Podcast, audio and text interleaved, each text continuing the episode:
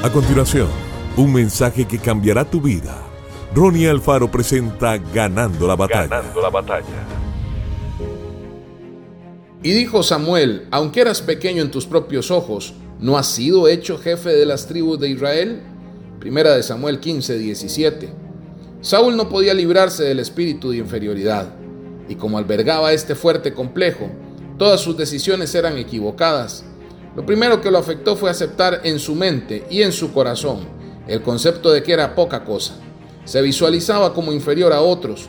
El pueblo comentaba que era el más hermoso, porque era muy alto y guapo, pero Saúl pensaba y sentía lo contrario.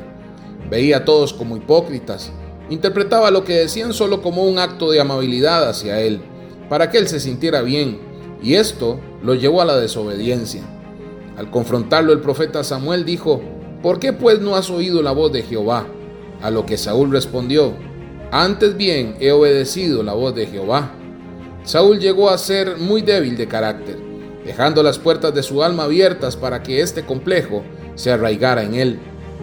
Al crearnos, Dios nos dio un nivel de cobertura y cordura perfecto que nos ayuda a mantener el equilibrio en todo lo que hacemos. Estar por encima de ese nivel es caer en el orgullo. Permanecer debajo del nivel de cordura es dar lugar a un sentimiento de inferioridad. La sangre que Jesús derramó de su rostro cuando arrancaron su barba puede hoy restaurar toda imagen incorrecta que el enemigo ha tratado de plasmar en usted. Crea que fue hecho a la imagen de Dios y viva como un hijo del Rey. Que Dios te bendiga grandemente.